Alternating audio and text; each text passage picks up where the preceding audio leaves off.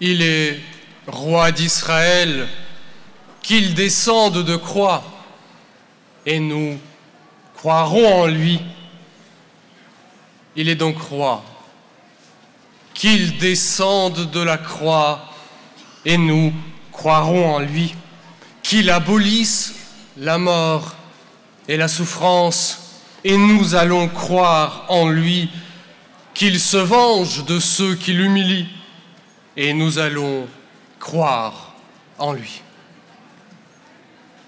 Le Christ aux outrages montre que sa royauté est tout autre.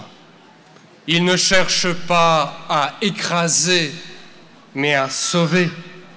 Il ne cherche pas à faire taire ses adversaires, mais à changer leur cœur.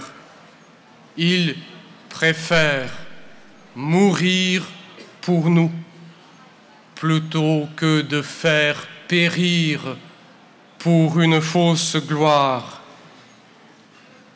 Le suivre, marcher sous l'étendard de sa croix, signifie choisir cette royauté-là, celle qui sauve et non pas celle qui accuse celle qui porte et non pas celle qui écrase, celle qui meurt par amour et non pas celle qui tue par haine.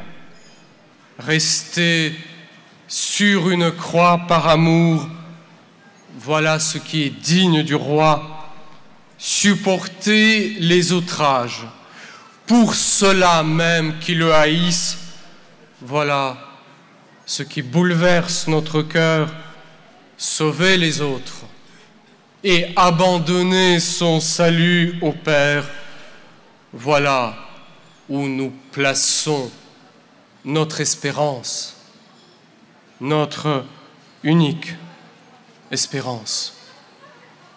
Jésus, outragé, je t'adore. Jésus, rejeté, je veux te suivre. Jésus en croix. Sois mon roi, mon seul roi, mon sauveur, mon Dieu. Christ aux outrages, sois mon unique gloire.